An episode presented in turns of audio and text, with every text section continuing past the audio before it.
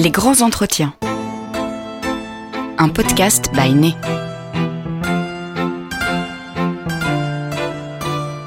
Il existe autant de façons de composer un parfum qu'il existe de créateurs. Né vous invite à découvrir leur parcours, leurs pratiques et leur vision. Ce podcast vous est raconté par Guillaume Tesson.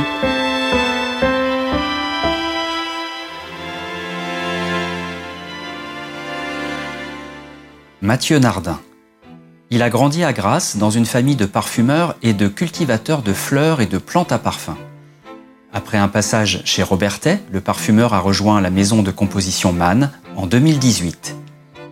Dans ses créations pour Goutal, by Kilian ou encore Sambon, il explore les nouveaux contours de la naturalité en jouant avec les matières premières naturelles aussi bien qu'avec les molécules issues des biotechnologies. Des thèmes au cœur de l'entretien qu'il nous a accordé dans son bureau aux portes de Paris.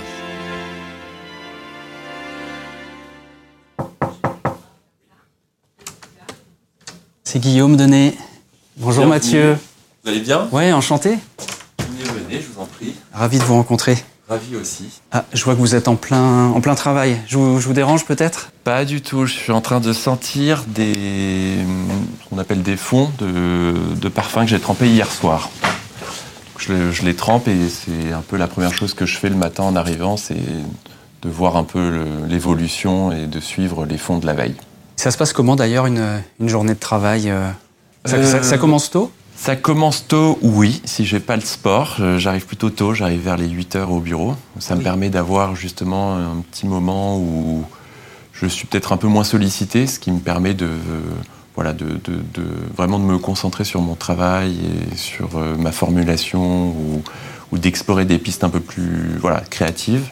Tiens, c'est joli ce, ce presse-papier. Là, c'est un, un bloc de plexiglas dans lequel est, est insérée une, on dirait une chaise euh, de la Côte d'Azur, c'est ça? Oui, exactement. C'est plus particulièrement une chaise niçoise. C'est celles qui sont présentes sur euh, la baie des Anges. C'est un presse-papier que j'ai depuis très longtemps et au final, je, je l'amène de partout, dans, tous mes bureaux. Donc, je l'avais euh, à Grasse quand j'ai commencé ma carrière de parfumeur, puis après à New York. Ça me permettait de me, rappeler aussi la Côte d'Azur. Et euh, du coup, là, je l'ai aussi sur mon bureau à Paris. Et du coup, ça me fait penser vraiment à mes études, euh, la Côte d'Azur, euh, Grasse. Ça me fait penser à tout ça. Vous aviez là-bas des, des grands-parents producteurs de plantes à parfum. Comment s'est passée votre enfance dans ce milieu? Je suis né et j'ai grandi à Grasse. Mes grands-parents étaient producteurs de plantes à parfum, de roses et de jasmin notamment. J'ai eu une enfance, euh, une jolie enfance euh, entourée de, de la parfumerie, entourée des matières premières. euh, donc j'ai grandi dans cet environnement-là, dans cet univers-là. Ça veut dire que vous passiez du temps dans les champs? Comment ça se passait? Quand j'étais petit, oui, tout à fait. Je participais euh, très régulièrement à la récolte, surtout du jasmin, puisque c'était pendant les vacances scolaires de l'été. Donc le mois d'août, je participais à la récolte. Un peu moins sur la rose de mai, parce que c'était pendant la période scolaire. Voilà, dans tous les cas, c'est un joli souvenir où euh, je voyais les, hum, voilà, les cueilleurs venir ramasser les fleurs très tôt l'été, au mois d'août, euh, pour le jasmin, parce qu'il faut qu'on ramasse très tôt le matin avant que le soleil, euh, de un, ne, ne chauffe de trop la fleur, et du coup l'abîme quelque part, et aussi pour les cueilleurs, de manière à ce que ce soit plutôt confortable de, de ramasser à la fraîche plutôt que de ramasser avec le soleil. Du coup, je me souviens beaucoup cette récolte-là avec euh, les cueilleurs, ce côté très joyeux. Et après, une fois que la récolte était faite euh, à la maison, on devait la porter tout de suite à l'usine pour qu'elle soit après extraite. Et voilà, donc c'est des, souvenirs aussi quand j'étais petit qui étaient euh, très marquants. À cette époque, hormis les fleurs, ça sent quoi autour de vous quand vous êtes enfant? Bien sûr, ça sent le jasmin, la rose, la verveine. Euh, Ça sent aussi toutes les plantes aromatiques que l'on avait euh, à la maison, notamment dans le potager. Ça sent l'huile d'olive. J'ai cette odeur euh, aussi du moulin, avec cette odeur très très forte de l'olive. Ça sent des parfums. Pour ma mère, c'était Isatis. Après, ça a été euh, Very Irresistible de Givenchy. Et puis, ça a été Chloé. Voilà, ça c'était du côté de ma mère. Ma grand-mère, ça a été euh, assez variable parce qu'au final, elle portait euh, les parfums de, de mon oncle, qui était parfumeur. Quant à mon père, lui portait euh, Habit Rouge de Guerlain. Donc voilà, c'était une enfance surtout entourée par les odeurs de la nature, de la campagne, de, des fleurs. Ma grand-mère utilisait, quand j'étais petit, j'avais des, voilà, des anxiétés ou des insomnies, elle utilisait de l'eau de fleurs d'oranger qu'elle mélangeait avec un peu d'eau tiède et du sucre. Et c'était vraiment le remède miracle et vraiment apaisant. Donc j'ai encore, et encore aujourd'hui, j'en utilise quand j'ai des anxiétés et ça marche vraiment très très bien. Voilà. On va noter ce, conseil. Vous l'avez évoqué dans votre famille, il y a quelques personnes qui travaillent dans le parfum. Est-ce qu'on peut simplement citer euh... ma marraine Michel Saramito, qui est le parfumeur qui a créé notamment Tartine et chocolat, qui a créé euh, la colonne de Caron, plein de jolies colonnes. Elle été très très très forte sur les agrumes et les citrus. Quand j'ai intégré la parfumerie après l'ISIPCA, ou pendant l'ISIPCA, elle m'a pris comme euh, apprenti parfumeur. Et j'avais une relation vraiment particulière avec elle, puisqu'elle m'apprenait la parfumerie euh, avec euh, vraiment une bienveillance très particulière. Et après, plus tard, même quand j'ai commencé à travailler, on travaillait vraiment main dans la main. Puis quelques années plus tard, je suis parti aux États-Unis. Et quand je travaillais sur des projets français, on travaillait vraiment dans une confiance totale. Et ça a très très bien fonctionné. On a fait des jolis parfums ensemble. Donc oui, pour répondre à votre question, beaucoup de ma famille travaille dans la parfumerie. J'ai des, voilà, des parfumeurs, euh, des gens aussi qui travaillent euh, côté plus production, matières premières. Mais c'est vraiment un environnement qui est particulier et c'est difficile à expliquer, mais quand vous êtes à Grasse et vous grandissez à Grasse, tout autour de vous est euh, parfumerie. J'ai fait tout mon parcours scolaire à Grasse et par exemple, mon collège, c'était une ancienne usine de parfumerie qui a été réhabilitée en collège. Donc euh, j'ai ce souvenir aussi d'aller au collège dans une ancienne euh, usine à parfum qui s'appelait Tombarel, je crois. Au-delà de la cour, on avait aussi un préau quand il pleuvait. Et en fait, ce préau, à l'époque, servait à étendre les fleurs fraîches qui arrivaient, genre le jasmin, la rose, etc. Et vous ne pouvez, pas vous imaginer l'odeur encore de cet endroit et de cette pièce, et notamment quand il pleuvait, ça faisait ressortir des odeurs d'usine, alors que l'usine n'était plus en activité depuis, je sais pas, 20 ans, 30 ans. Et ça remontait, on avait cette, cette odeur vraiment particulière et unique. Et c'est une odeur que j'ai retrouvée quelques années plus tard, qui m'a vraiment frappé. C'était euh, quand j'ai fait mon stage de troisième. J'avais déjà à l'époque l'idée d'être parfumeur et l'envie d'être parfumeur. Et j'avais fait chez Robertet. Et je me souviens d'être rentré de cette jolie entrée et d'être euh, vraiment happé par une odeur ambiante qui, au final, nous, euh, tous les jours, quand on travaille dans cet environnement, on l'oublie presque. Mais on a quelque chose où on est vraiment imprégné de cette odeur et ça sent l'usine, ça sent l'extraction, ça sent plein de matières premières et ça fait un joli parfum qui est très très puissant. Est-ce que vous avez quand même à un moment envisagé une autre voie professionnelle? Parce que là, il y, a un côté un peu conte de fées. Euh, est-ce qu'à un moment, vous avez eu envie de faire complètement autre chose? J'y ai pensé, mais c'était tellement une, envie et une passion que voilà, j'ai fait en sorte que ça fonctionne. C'est-à-dire que je pense que je suis un peu plus littéraire ou voilà, j'ai plus de facilité sur ces domaines-là versus euh, la science. Et donc du coup, comme je voulais intégrer, je souhaitais intégrer l'ISIPCA, il fallait que je fasse un parcours de chimie, donc euh, obtenir une licence de chimie. Donc voilà, je me suis vraiment concentré sur euh, ce domaine-là. Donc euh, j'ai fait un bac scientifique, puis après je suis allé à l'université de, de, sciences et de chimie de Nice, où j'ai obtenu une licence de chimie, mais c'était pas une matière qui était forcément très naturelle pour moi. Après, je me suis vraiment pris au jeu et je me suis vraiment euh, amusé dans ces études de chimie. Et après, j'ai fait donc l'ISIPCA. Et donc, pour répondre à votre question, je, ne me suis jamais vraiment dit non, si ça marche pas, je souhaitais faire autre chose. Je voulais travailler dans l'univers de la parfumerie. Je, mon, première ambition et, et motivation, c'était d'être parfumeur. Mais je me suis toujours dit, même quand j'ai commencé la parfumerie, disant, bon, si j'arrive pas à être parfumeur, si on sait que les chemins sont compliqués, sont longs et c'est pas évident d'être parfumeur et de devenir parfumeur, voilà, il y avait une autre partie qui m'intéressait énormément, c'était les matières premières et le sourcing. Voilà, c'était quelque chose qui me qui m'attirait énormément. Et je me suis dit, bon, je vais essayer d'être parfumeur. Si j'y arrive pas pour, euh, plusieurs raisons, si euh, c'est compliqué, si je suis si je suis pas heureux dans ce que je fais, si je m'exprime pas bien dans mon métier, voilà, le sourcing des matières premières et travailler dans les matières premières, c'était quelque chose qui me qui m'attirait énormément.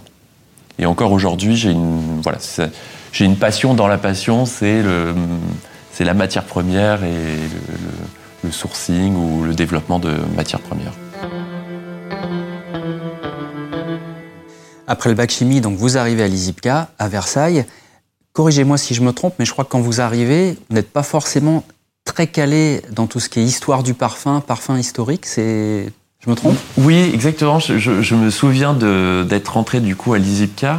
Les autres élèves parlaient beaucoup du parfum, de, parlaient de beaucoup des lancements, ce qui se passait euh, euh quand ils allaient très régulièrement chez Sephora ou dans d'autres boutiques. Et, et c'était une approche que j'avais pas forcément, bizarrement, hein, étrangement. J'avais plus une approche sur les matières premières. Euh, je me suis vraiment euh, d'ailleurs préparé pour le concours avec des matières premières. Donc euh, on m'avait préparé des, comment s'appelle des échantillons de matières premières à sentir. Donc j'avais un peu les basiques sur les naturels, euh, ce que ça sent une armoise, une, un lavande, une lavande, un lavandin, de la mousse, euh, des citrus, etc. Donc et puis c'était des matières aussi qui étaient euh, que j'avais pu appréhender quelque part par les matières premières brutes, euh, genre le jasmin, la rose, la verveine. Euh, je me souviens d'avoir euh, comment s'appelle euh, avoir eu une collection de matières premières brutes, donc de la fève tonka, enfin de la vraie matière première, du poivre, etc. Donc j'avais ce, cet aspect-là plus matière et pas du tout au final la réalisation créative du parfum. Et donc au départ, c'est quelque chose vraiment que j'ai pu apprendre ou du moins euh, approfondir, découvrir à l'ISIPCA. Donc j'avais une, oui, j'avais peut-être une approche un peu plus matière et un peu plus euh, ingrédientaire. C'est presque une longueur d'avance finalement. Je ne sais pas si c'est une longueur d'avance que chacun prend son temps et chacun a des évolutions qui sont différentes dans le métier de, de parfumeur. Donc voilà, mais peut-être une peut-être une petite longueur d'avance sur les matières premières, mais certainement pas sur, euh, sur les produits du marché. Vous commencez votre carrière de parfumeur chez Robertet, on est en, en 2009. Qu'est-ce que vous avez appris chez Robertet? Euh, J'ai appris énormément de choses. C'est vraiment une très belle compagnie, une très belle société, et notamment quand vous êtes euh, apprenti ou jeune parfumeur, vous pouvez aller explorer beaucoup, beaucoup de territoires, vous avez une grande liberté. Donc j'ai appris vraiment les matières premières aussi, c'est-à-dire que vous allez apprendre le quand vous êtes apprenti ou jeune parfumeur, vous allez apprendre à reconnaître les matières premières, qu'elles soient synthétiques ou naturelles. Vous avez aussi la possibilité de descendre sur le, enfin, sur le, site d'extraction et d'aller vraiment voir cette matière première qui va arriver. Donc, je, des souvenirs de voir le, en février des camions entiers de mimosa que, l'on apercevait à la fenêtre et de se dire bon c'est le moment on descend. Vous pouvez aller voir tout de suite aux ateliers ces matières premières qui vont charger dans les extracteurs et du coup vraiment voir ce process de, de la matière première fraîche ou brute et de voir aussi tout de suite ce que ça sent une concrète ou même une distillation fraîche. C'est pas tout à fait pareil que euh, après euh, maturation, etc. Et donc du coup, ça vous permet d'avoir aussi des, voilà, une certaine connaissance sur les naturels. Et je trouve qu'émotionnellement, c'est très important de, de, connaître, d'avoir la chance de connaître ça et d'explorer de, ça.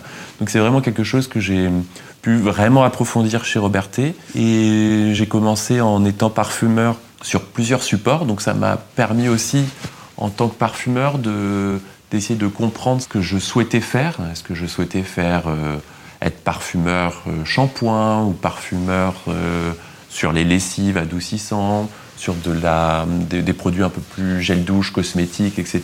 ou parfumeur euh, fine fragrance. Du coup, ça m'a permis d'explorer. Je me suis vraiment beaucoup amusé et épanoui dans tous ces supports, sur, même sur des supports bougies. Des J'ai fait aussi pas mal de, de produits pour l'hygiène, pour les toilettes. Et c'était vraiment voilà, une approche qui était différente, mais avec d'autres challenges. Chez Robertet, vous, vous vous exilez pendant 5 ans, de 2013 à 2018, à New York. Qu'est-ce que vous retenez de la manière de travailler là-bas? Ça m'a permis de, de, découvrir une autre euh, parfumerie, une parfumerie américaine avec des clients complètement différents, des topologies de, de clients aussi complètement différents. Et ça m'a vraiment permis de travailler une parfumerie qui est une parfumerie assez joyeuse, colorée. Je trouve que c'est assez sympa d'explorer ce domaine-là. Ça m'a permis aussi de bien travailler les notes addictives, de bien travailler les notes fruitées, qui ne sont pas forcément des, des, univers ou des domaines qui sont péjoratifs. On peut faire de très très jolies choses euh, avec des notes euh, voilà, addictives et fruitées. Quel type de notes addictives par exemple? Oh, bah, Toutes les notes addictives, vous pouvez apprendre à travailler sur euh, des, notes euh, pralinées ou sur des notes vanillées, mais vous pouvez aussi aller sur des addictions qui peuvent être, je sais pas moi, plus minérales, plus confortables, très hum, moelleuses, sur des jolis muscles, sur des choses un peu plus éthérées. Donc c'est des, des, textures qui sont très confort et très doudou au final. Donc c'est assez intéressant de travailler sur cet aspect-là, euh, et sur les fruits aussi. Et c'est vrai que souvent c'est assez péjoratif, euh, les fruits et les notes gourmandes, alors que ça ne devrait pas. Et d'ailleurs, quand on se penche sur le, quand on est parfumeur français, quand on se penche sur le marché américain, je me rappelle à hum, sentir des choses, en bon, c'est encore une pomme ou une poire, mais en fait c'est plus qu'une pomme et sur une poire, et c'est techniquement euh, très très bien fait. C'est-à-dire que quand vous y attelez après sur la réalisation et sur le développement de ces notes-là, je peux vous assurer que c'est pas facile.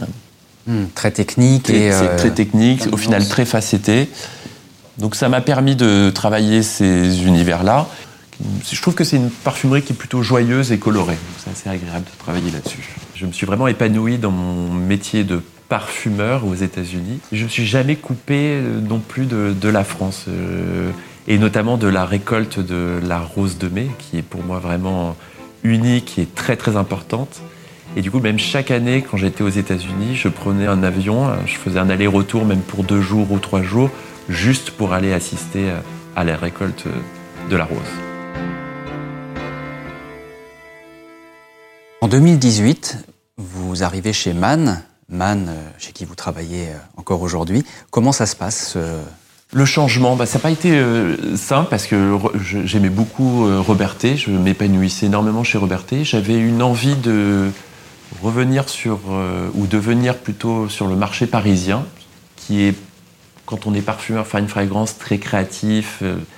je, vous, je souhaitais changer dans une société où il y avait des belles matières premières. Ça a été aussi des rencontres, voilà, une rencontre avec Samantha Mann, qui m'a vraiment euh, donné l'envie de rejoindre la société MAN. Et ça me faisait plaisir de, rejoindre une société française et une société encore grassoise. Il n'y en a plus beaucoup, c'est assez malheureux d'ailleurs. Et voilà, donc ça a été aussi un des moteurs. Et l'envie aussi d'aller travailler, d'explorer des clients qui étaient différents de, de la société d'où je venais. Voilà, une, une envie d'un renouveau certainement. Et Samantha Mann, comme vous avez euh, cet entretien, cette rencontre avec elle, qu'est-ce qu'elle vient chercher chez vous? Qu'est-ce qu'elle euh, oh, Il faudrait lui demander, mais euh, je sais pas. Peut-être apporter une touche différente à l'équipe, avec peut-être mes origines grassoises, avec le prisme des matières premières naturelles peut-être mon expérience sur les États-Unis. Je ne pourrais pas trop vous dire. Vous avez composé euh, de nombreux parfums, de nombreuses fragrances. On peut parler de, marques comme euh, By Kilian, euh, Goutal, le, Temps des Rêves, les Bains Guerbois, Etro, Péris avec le fameux cacao aztèque, le Santal du Pacifique. C'est difficile de trouver peut-être un trait commun à chacune de ces compositions, mais malgré tout, est-ce qu'il y a quelque chose qui les, réunit Je pense que c'est le combo et des matières premières et de l'histoire qu'on a à. C'est-à-dire que sur certains parfums, l'idée est souvent partie d'une matière première, mais derrière, quel était le message ou quelle était l'histoire que je souhaitais raconter. Voilà.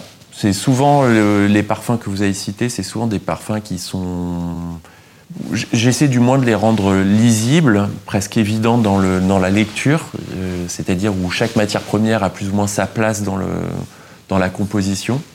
Alors c'est hum, presque plus évident sur le, quand on travaille sur des marques d'exception, où on a ce degré de liberté, de, d'aller travailler la matière première, de la facetter, de, la sculpter, d'y apporter un côté créatif. Et à chaque fois, c'était une, idée forte, euh, travaillée et, polie. Je pensais à, l'heure verte de Kilian, c'était l'idée d'un patchouli absinthe, très anisé, avec une qualité de patchouli qui était unique euh, à Man. C'est un patchouli absolu qui donne d'ailleurs cette couleur euh, au jus qui est très naturelle et un patchouli fractionné qui lui permettait aussi d'aller apporter d'autres facettes sur ce patchouli. Et cette absinthe qui est travaillée de manière très anisée avec un fond très confortable euh, et très addictif. Donc c'était vraiment le triptyque addiction, patchouli et absinthe. Euh, si on parle du, de Goutal, du temps des rêves que j'ai fait d'ailleurs justement avec euh, Julie Massé quand je suis arrivé chez Man, c'était l'idée d'une fleur d'oranger nourricière avec un aspect aromatique un peu myrte. Alors après, on, l'a un peu plus poli dans le, dans le développement, mais si vous sentez vraiment la première idée, c'était une idée très forte autour de la fleur d'oranger, un accord très nourricier et une myrte. Est-ce qu'il y a d'autres matières premières comme ça que vous ne cessez de découvrir et redécouvrir euh, Alors euh, oui, il y a plein de matières premières qui, qui, m'intriguent fortement. Alors j'ai une, tendresse particulière pour le jasmin et la rose. Je ne sais pas si c'est euh, lié à mon enfance ou le respect de ces matières premières naturelles, etc. Mais c'est des matières premières que j'aime beaucoup. Euh, les citrus, liés à ma marraine, donc ma mentor, parce qu'elle adorait ces matières, elle adorait ces accords-là et ces matières-là. Donc c'est, voilà, je pense qu'elle m'a vraiment transmis euh, sa passion pour cette matière première et je prends vraiment beaucoup plaisir à travailler les citrus aujourd'hui je trouve encore une fois que c'est une des matières premières qui sont on est dans l'éphémère, mais c'est tellement joyeux, fugace, c'est plein d'énergie, c'est lumineux. Ça donne le sourire, moi je trouve, les citrus. Donc euh, c'est un peu moins la mode ou c'est un peu plus compliqué de travailler parce que euh, les contraintes techniques font que c'est difficile de faire tenir un citrus dans le temps. Et après, j'aime beaucoup travailler les épices. Au final, je m'aperçois, j'aime bien l'encens, j'aime bien ce côté épicé qui va donner souvent du caractère au parfum. Euh, les bois aussi, j'aime beaucoup les notes texturées. Il y a des matières premières comme ça que, je redécouvre ou des facettes que je redécouvre et que je réaborde avec un œil euh, nouveau et je prends plaisir à réexplorer. Par exemple, vous parliez, on parlait tout à l'heure du, jasmin de Grasse, où c'est quelque chose qui est vraiment euh, unique et historique, le, le jasmin grandiflorum. Et vous avez aussi des nouvelles techniques d'extraction aujourd'hui qui sont assez intéressantes et qui va permettre d'apporter une nouvelle couleur à notre palette de parfumeurs. Et notamment, par exemple, le jasmin, euh, je ne sais pas si vous êtes familier avec la technologie des e-pure Jungle Essence euh, qui ont été développées assez récemment par Man. Grosso modo, c'est une, enfleurage 3.0. Euh, et l'idée, c'est au lieu d'enfleurer les matières premières comme on le faisait historiquement dans de la graisse animale. L'idée, c'est de les enfleurer dans une huile végétale et donc de faire plus ou moins le même procédé, c'est-à-dire que tous les jours, on va y apporter des fleurs fraîches, on va les laisser euh, macérer, puis on va ôter les, fleurs euh, qui sont vidées de leur composé odorant, qui sont du coup dans l'huile végétale. Et du coup, on va saturer progressivement, jour par jour, cette huile en matière première odorante. Et après, on va procéder à une extraction jungle essence. Et ça va nous permettre d'avoir une nouvelle, un nouvel extrait. Euh, donc, je pense euh, chez nous au, jasmin grandiflorum e-pure jungle essence qui vient d'Inde et qui va avoir par rapport au jasmin absolu quelque chose de beaucoup plus pétalé, beaucoup plus proche au final de ce que la fleur sent sur la plante.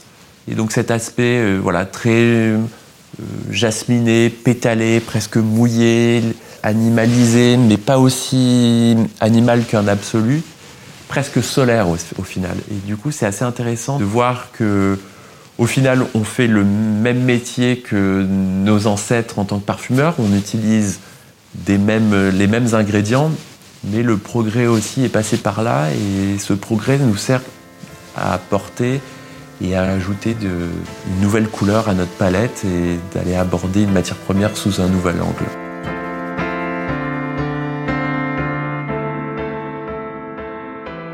A compris votre, votre passion pour les matières premières, votre, votre attrait pour la, la technologie, les nouvelles technologies Où en est l'innovation aujourd'hui de ce côté-là?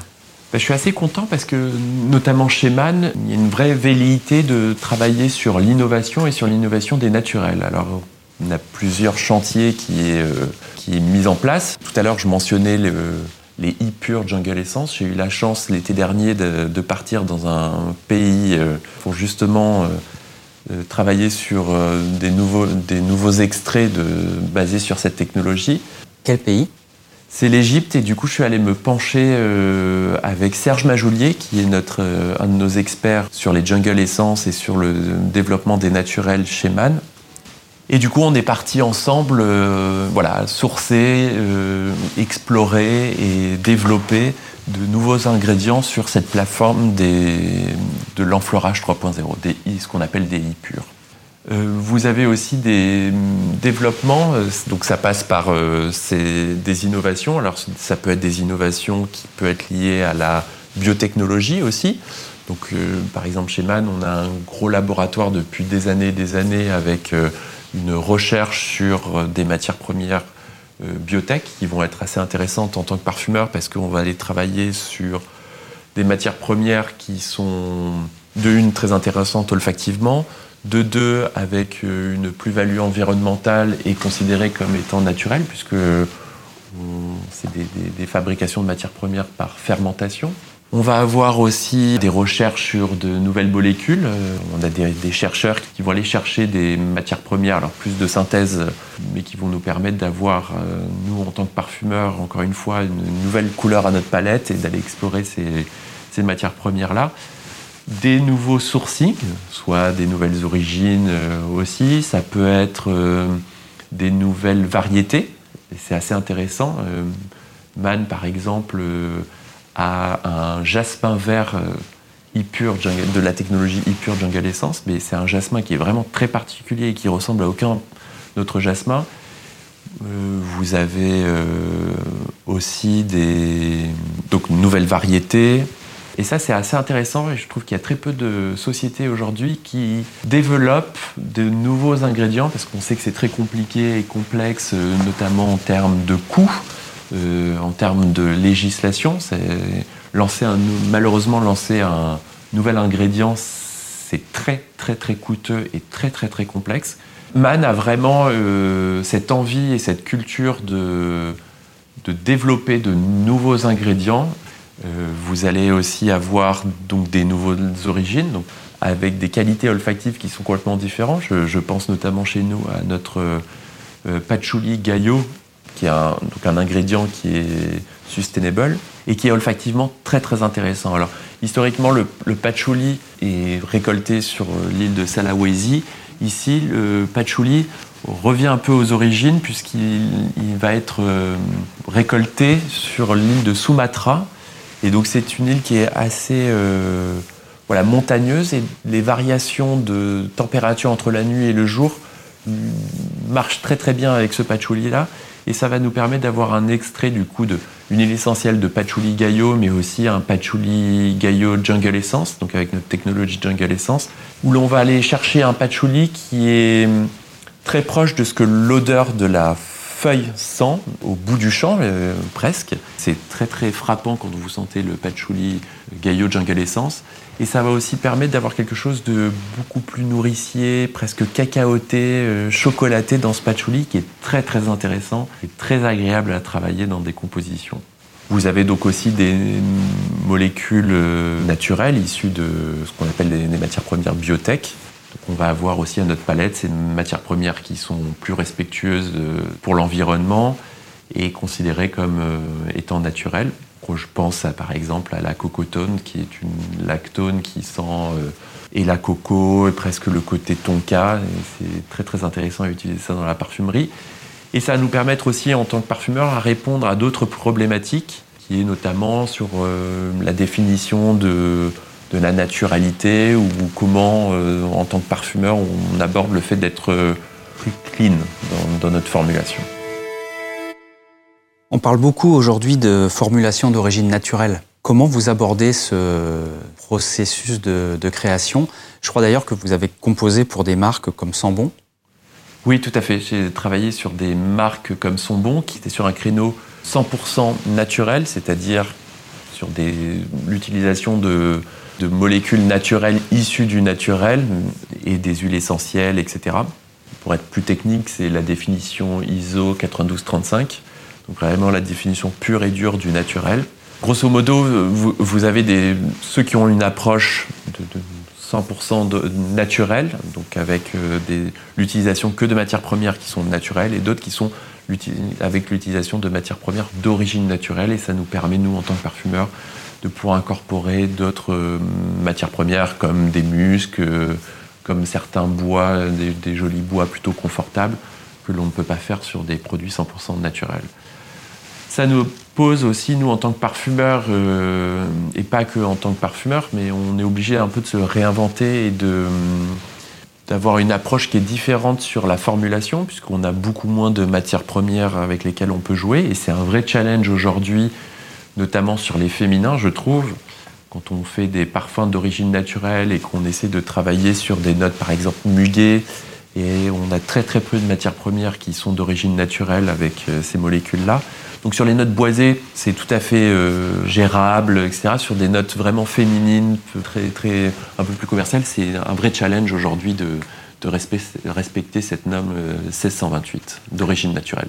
Parce que concrètement, euh, les contraintes sur le sillage, par exemple, sur la persistance Elle est complètement différente. Donc quand on bascule sur d'origine naturelle, on s'enlève presque la moitié de la palette.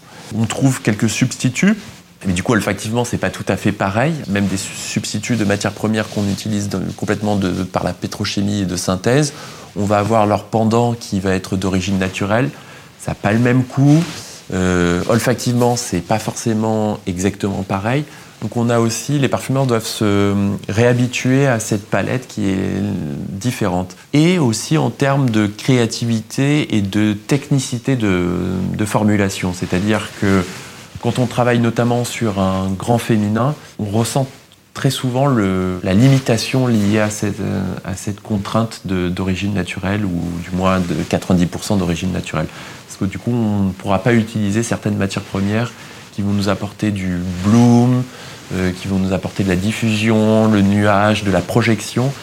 Et c'est assez, euh, c'est un vrai challenge.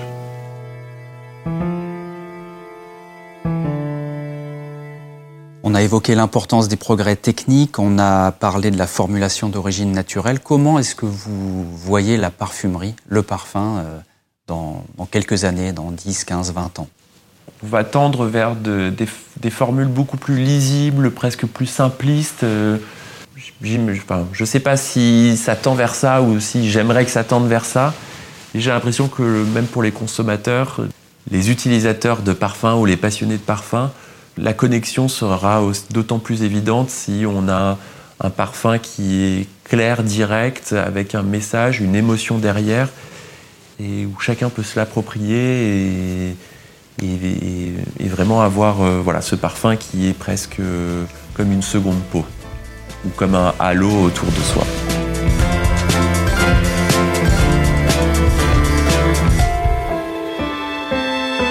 Vous venez d'écouter un podcast by Retrouvez cette émission sur podcast.bainet.com et sur les plateformes habituelles.